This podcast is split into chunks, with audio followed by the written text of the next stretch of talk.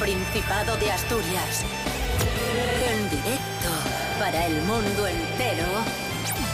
Aquí comienza Desayuno con Liantes. Su amigo y vecino, David Rionda. Muy buenos días, Asturias. Hoy es miércoles 21 de julio de 2021. En este momento, siete y media de la mañana. Cris Puertas, muy buenos días. Muy buenos días, David Rionda. Muy buenos días, Asturias. ¿Qué tal? ¿Cómo estás? Hombre, en la cumbre. In the camber. Oh, Oh, yeah. yeah. Aquí hay, hay nivel. Rubén Morillo, buenos días. Buenos días, David Rionda. Buenos días, Cris Puertas. Buenos días a todos y todas, hombre. ¿Sigue el verano en Asturias? ¿Sigue el buen tiempo? Sigue, sigue, sigue. Bien. Bien. Bien, bueno, esto no lo veíamos desde, uf, desde hace muchísimo. Eso sí, dice la EMET que a últimas horas del día puede aparecer alguna nube que nos va a entorpecer el sol, pero no va a llover. Que nadie se preocupe. Día, en principio, soleado y temperaturas también muy agradables, mínimas de 16 y máximas pues, se mantienen parecidas a las de ayer, de en torno a 29-30 grados. Desayuno con liantes, ay, lere, lere, lere. Desayuno con liantes, ay. Desayuno con liantes, ay, lere, lere, lere. Desayuno con liantes, ay, lere, lere, lere. Shawty's like a melody in my head that I can't keep out. Got me singing like Está siendo un verano este de polémicas. Ayer hablamos de los audios de Florentino Pérez, los audios de- del Confidencial. Sí. Y hoy vamos a hablar de unas palabras, de unas declaraciones que hizo el ministro de Consumo, Alberto Garzón, que la liaron parda. ¿Qué acaece? Alberto Garzón eh, dijo que el consumo excesivo de carne era perjudicial para el medio ambiente. Y se lió una, madre mía, la que se lió. Vamos a escuchar al ministro de Consumo y después matizamos sus palabras, explicamos y analizamos la repercusión que tuvo todo esto. Buenos días. ¿Qué pensaríais si os dijera que el consumo excesivo de carne perjudica nuestra salud individual y también nuestro planeta? Este interrogante es el que ha motivado que quiera hacer este vídeo. Estoy preocupado. Estoy preocupado por la salud de nuestros conciudadanos y estoy preocupado por la salud de nuestro planeta. Sin planeta no tenemos vida, sin planeta no tenemos salarios, sin planeta no tenemos economía y nos lo estamos cargando. Y una de las partes en la que nos estamos cargando tenemos una incidencia directa. Podemos cambiar nuestra dieta y mejorar el estado del planeta. Y además yo tampoco creo que esté diciendo nada del otro mundo. Los organismos internacionales sí que dicen que España es uno de los países que más carne consume por habitante. De hecho, estamos en torno a los 50 kilos por habitante. Y eso que hay gente que come mucha menos carne que esos 50 kilos. O sea que hay gente que come muchísima más. Pero bueno, estamos muy por encima de lo que recomienda la OMS. Así que bueno, tampoco me parece que sea un mensaje, vamos, como una prohibición. Yo pero creo que, lo es que está mal, está mal expresado. Un consumo responsable y ya está. Está mal expresado. Yo creo que está mal, so- mal eh, sí, quizá haya torpeza a la hora de mandar el mensaje, que por otro lado, y un mensaje tipo el cielo es azul, o sea, no, quiero decir, no va más allá de, de coger un estudio y decirlo. Otra cosa es que obviamente cada uno eh, tiene libertad para hacer lo que considere oportuno con su dieta, etcétera, etcétera. Pero eh, creo que está quizá mal expresado, pero sobre todo mal recogido. Creo que estamos cayendo en un problema muy grande. Creo que las redes sociales cogen una frase y lo llevan a titular y estamos llevando a un ya no ya no hay un bipartidismo, ya hay un rollo de equipos de fútbol. Entonces, si estoy enfadado con los del otro bando, cojo cualquier frase para ir en contra y si estoy a favor, cojo cualquier frase para coger las pies juntillas, porque son equipos de fútbol y no razonamos ya. Claro, es que tú eres actriz, eh, Rubén Morillo, yo. Nos pueden entrevistar un día por lo que sea, da la casualidad de que te entrevistan en el periódico. Claro, yo estoy asustado. Porque cualquier cosa que diga, como me la saquen un poco de contexto, me cambien una palabra, la que se puede liar. Y parece que es lo que se busca, que nos enfademos o que, o que vayamos a muerte a favor de algo o, tal. Y, a veces pasa y hay situaciones en las que te, que te preguntan, hay que tener a veces muy en cuenta qué es lo que tú quieres decir, en, en- porque te sac- si te sacan un titular de contexto, sí, efectivamente puede dar una... impre- Y estoy harto de ver, se ve mucho, porque últimamente se ve mucho este punto del clickbait y estas historias y se ve con entrevistas a mucha gente. ¿Sabes? Del titular es, no sé qué, es una basura. Y, y igual es una pregunta puntual que han hecho que no tiene nada que ver con, con lo general. En resumen, amigos, amigas, que las cosas ni son blancas ni son negras, son grises. Y lo que dijo el ministro de Consumo, Alberto Garzón, es que el consumo excesivo de carne puede ser perjudicial. No que no tengamos que comer carne, no que comer carne sea malo, etc.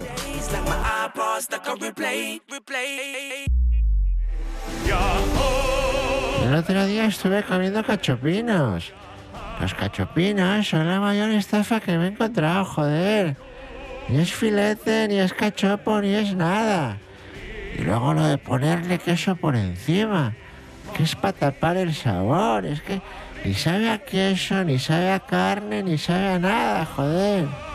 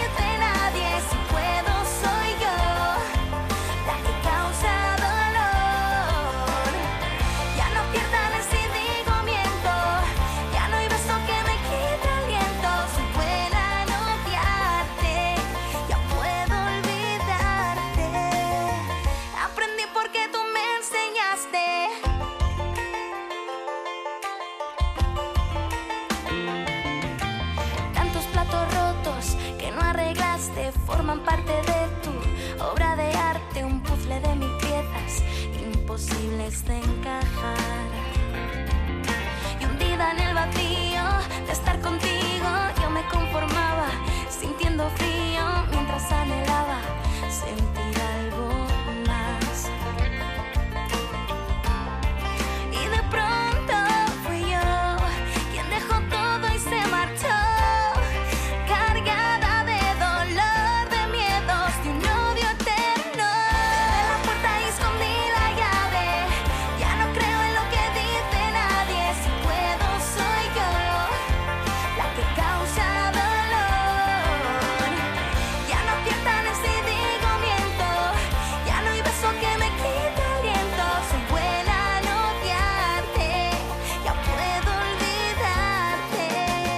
luego está esta gente que, que toca el ukelele.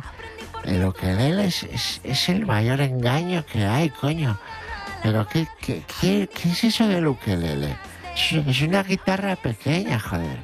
Pues llámalo guitarra pequeña, ni, ni- ukelele, ni, ni ukelele, ni- ni hostias. Paula Rojo, aprendí porque tú me enseñaste. Música asturiana aquí en Desayuno con Liantes en RPA, la radio autonómica. Hoy es mar- martes, no, miércoles 21 de julio de 2021. You can't touch this. You can't touch this. You can't touch Ya está entrando por la puerta nuestro experto en cine, Miguel Ángel Muñiz, Jimmy Pepín. Oh, Un aplauso para él. ¡Bravo, Jimmy! Fantástico, como siempre. Nos encontramos sin duda ante un personaje inquietante.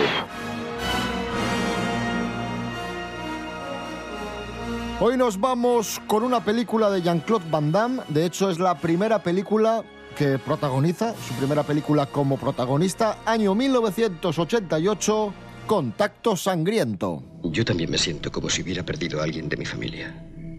Shingo y yo éramos amigos, casi hermanos. Y usted y la señora Tanaka siempre me han tratado como un hijo. ¿Qué va a hacer usted ahora? Me olvidaré de todo. Para siempre. Miguel Ángel Muñiz, muy buenas. Buenas, ¿qué tal estáis? La primera peli de, de Van Damme como protagonista y una peli que es eh, biográfica. Yo esto no, no lo sabía. Cuéntame. Sí, a ver, hay una parte también de, del interesante de esta película que es esa, ¿no? Que es la mentira de, esta especie de historia real que supuestamente se basa en la vida de Frank Dux, ¿no? Que supuestamente fue un, una especie de militar estadounidense que compitió en, bueno, en, en esta competición que se llama Kumite, que son como unos combates muy sangrientos eh, y también un poco como en, en unos entornos ocultos, ¿no? Como fuera de la luz pública. Y se supone que el hombre este, pues, hizo como, como 300 y pico combates y ganó muchísimos y era como una eminencia. Y eso es un poco lo que lo que te pone en la película al final, ¿no? Te dice basado en la vida de este fulano. Y resulta que con el paso del tiempo se descubrió que no era verdad. O sea que todo esto de la vida de Frank Dux, que sí que existe, que sí que fue consultor de, de la película, y, pero bueno, realmente lo- yo creo que ahí se basa en, en sus milongas, ¿no? En milongas O sea, él de contaba que iba por el mundo eh, luchando en combates sangrientos de artes marciales y no era verdad. Claro, o sea, sí que es verdad que el tío era artista marcial y era un tío que había trabajado para el gobierno de Estados Unidos y para el para el entorno militar también, pero, pero todo este tema de, del kumite eh, y un poco las cosas que retrata la película, pues eh, hay que ponerlas un poco como en tela de juicio. Es una película que tiene mucha influencia posteriormente en, en todos los años 90 y, y en casi todas las películas relacionadas con torneos. Es una película muy importante y es, como tú decías, ¿no? la, que, la que lanza a Van Damme como estrella protagónica absoluta y, y se ve un poco pues todas las capacidades que tiene él como artista marcial y luego las, las peleas están bastante bien hechas, está bien filmada la película, que se ve agradablemente, luego salen por ahí gente como Forrest Whitaker, ¿no? que es un actor que, que parece que está como más relacionado con el drama o con las películas así más de con contenido social o algo así y de repente lo ves aquí con Van Damme y es como hostia, ¿no? Que te sorprende. Entonces bueno, está bien. Yo creo que es una película que, que va más allá del género, ¿no? Al que corresponde. Pues ahí está nuestra recomendación de hoy, celuloide maltratado, contacto sangriento, con Jean-Claude Van Damme, año 1988. Miguel Ángel Muñiz, gracias. Venga, hasta la próxima. Y luego está el Miguel Ángel Muñiz, este el que habla de cine. Que sí, que se habla mucho de cine, pero que está fatal de la cabeza, joder. Desayuno con liantes. A ver si da callada al faltoso de Florentino y damos paso a la nuestra experta en literatura, Alma Hidalgo. Alma de Arreu rinde homenaje a una grande de les lletres. Buenos días.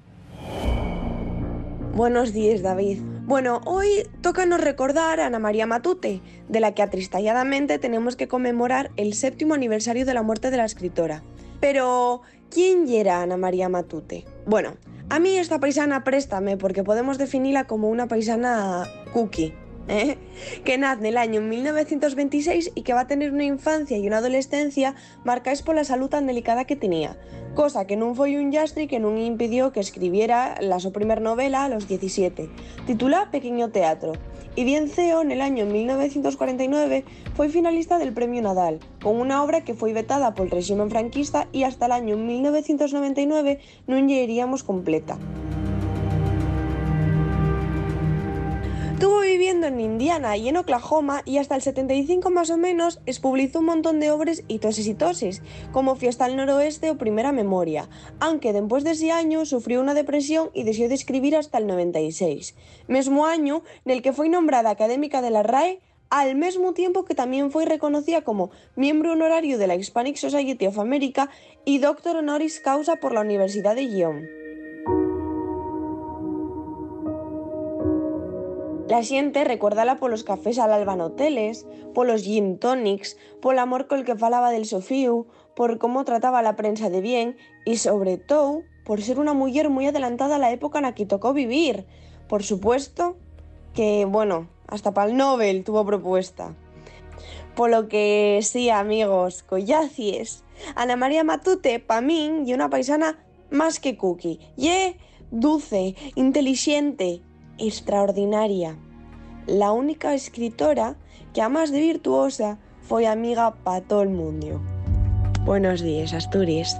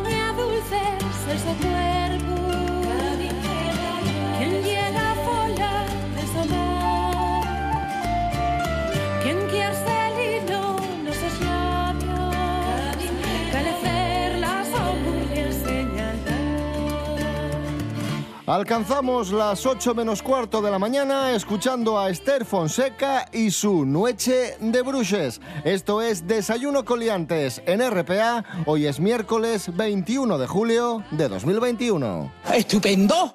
La radio más asturiana, la radio más prestosa. Esto ye RPA. La radio del Principado de Asturias.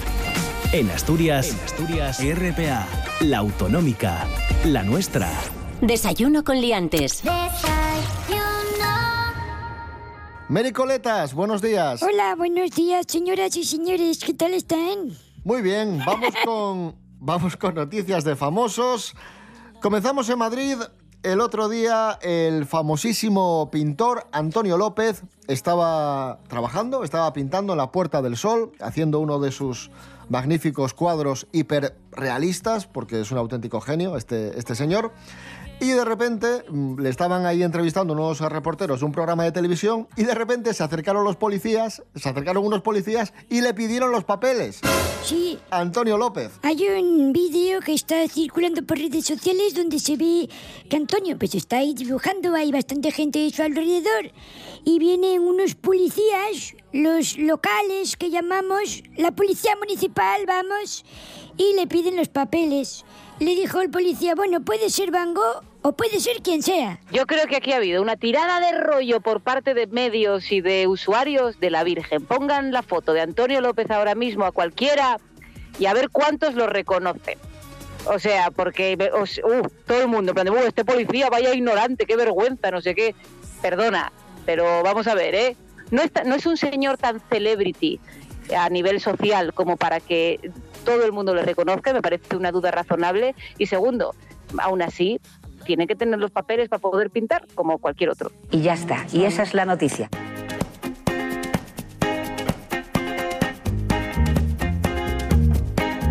Venga, basta de cultura. Vamos, a, lo, a lo bueno. Vamos a lo bueno. Venga. Aura Ruiz, la, la ex de José, de José Rodríguez, el futbolista, se sincera sobre su relación con Romeo Santos. Ahí estamos. El otro día, Aura, la ex de José, confesó en sus redes sociales que había mantenido un romance con el cantante Romeo Santos, que habían pasado más de, que habían pasado más de una noche loca juntos. Un maestro este muchacho. De todas formas, también quiso dejar claro que en ese momento ella estaba soltera. Ojo, no estaba con, con José. Vamos a escuchar a, a Aura y posteriormente el análisis de nuestra cronista, de nuestra cronista del corazón, Mary Coletas. Pues sí, ahora lo confirmo, ¿vale? No pasa nada. Pero fue la primera persona que, bueno, cuando se acabó mi relación con, con el papá de mi hijo, la primera vez, fue la primera persona con la que estuve, ¿eh? Imagínate. Aura Ruiz ha estado con Romeo Santos. Pum, pum, pum, pum, pum, pum, pum, pum. Vamos a ver, esto es un poco complicado porque esto, claro, de esta, ya saben que este tipo de opiniones debería darse desde la cátedra Jovellanos en Gijón. Ahora yo entiendo también que cambie de, de pareja porque no olvidemos que ella estaba saliendo con un chaval que cantaba de esta guisa Qué cosa macabrona. Otra vez lo... y lo ha cambiado por uno que canta así. Es un placer conocerla. Bueno, a Espera, ver. espera. Bueno, uf, Tampoco eh, oye Pavarotti, ¿eh? Pero por lo menos... Hombre, a la vez no lleva Pavarotti, pero bueno. Bueno, pues espera, ahí va la reflexión. Por lo menos un mínimo ha mejorado, aunque sea el 1%. Con lo cual muy tonta no oye. Hombre, a ver. Porque has saltado de uno que canta Al lado mal. del otro y Freddie Mercury, también te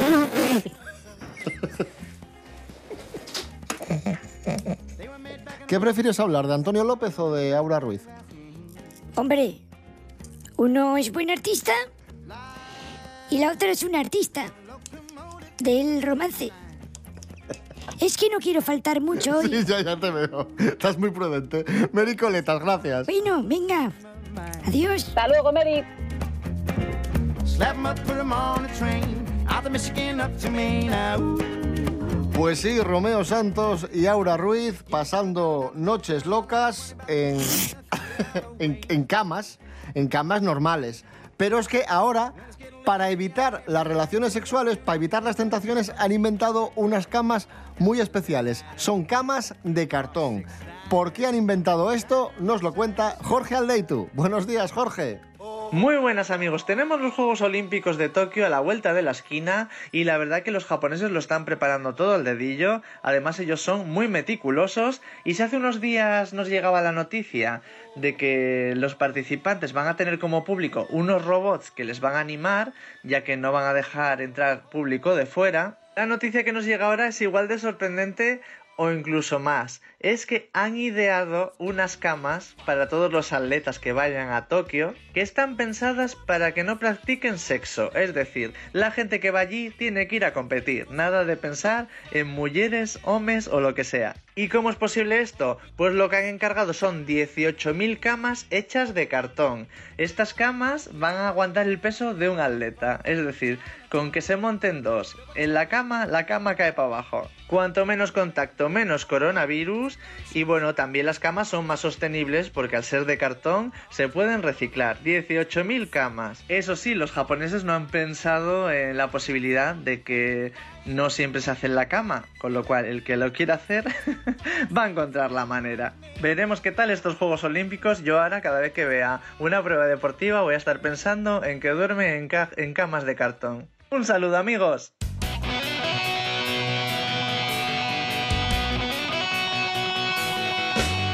Estaba yo calcando hierba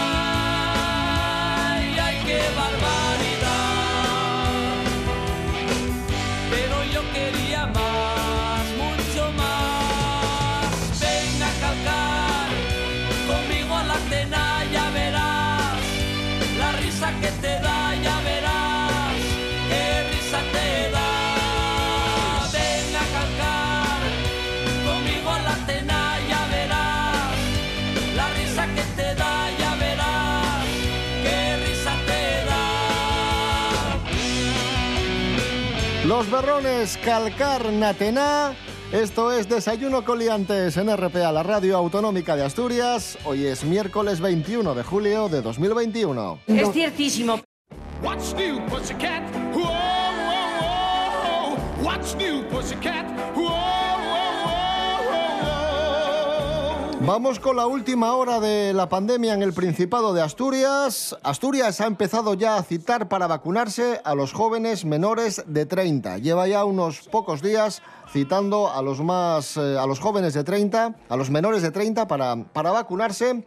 En el Principado hay unos 79.000 asturianos de entre 20 y 29, casi el 14% que tienen la pauta completa por pertenecer a un grupo prioritario de vacunación, profesores, sanitarios, etcétera, etcétera. El gobierno del Principado ha dicho que hay que ser estricto con las normas. Uno de cada diez vacunados puede contagiarse, pese a tener la pauta completa. Por eso pide extremar las precauciones mientras se valora un cambio en el protocolo de vacunación para atender situaciones especiales entre los más jóvenes. Es decir, los jóvenes que tenéis ganas de salir, de relacionaros, ahora que llega el sol, eh, de esparcer, mucho cuidadín, mascarilla, distancia y estas cosas. Y los que estamos ya vacunados, a pesar de que estemos vacunados, no lancemos las campanas al vuelo. Ojo. Porque Rubén Morillo me comentabas, tú que conoces de primera mano la situación porque tienes una hermana sanitaria, que está ingresando gente que ya Claro, está vacunada. Con la pauta completa, además, que es lo, que es lo llamativo. Evidentemente, al estar vacunados no, no tienen peligro, pero sí que están ingresando algunos con algún problema respiratorio un poco más, más, más, más importante de lo, de lo normal. Y es curioso porque muchos de estos ingresos son de gente que ya tenía la pauta completa de vacunación. Es decir, que no es ninguna broma, a pesar de estar vacunados, estamos protegidos, pero por favor, eh, no cuesta nada seguir llevando la mascarilla en los lugares cerrados. A veces pecamos de hacer mucha broma con ya estoy vacunado, no sé qué. Cuidado con eso porque un mensaje contradictorio. Y efectivamente, las cosas no han, no han terminado y no han acabado, pero lo importante es eh, reducir la incidencia hospitalaria y, y el número de contagios. RPA en el teléfono móvil. Atopa la app Radio Player y conecta con Asturias. Conecta con RPA. Todos los programas cuando te apeteza. Asina de Prestoso. App Radio Player. RPA, la radio autonómica de Asturias, también en el teléfono móvil.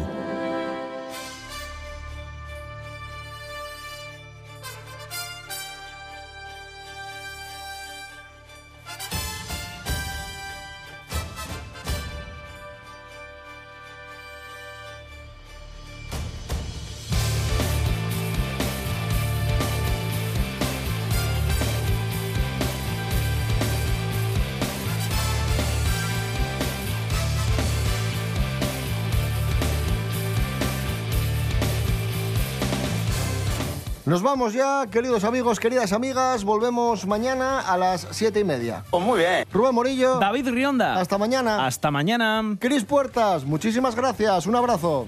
Un abrazo.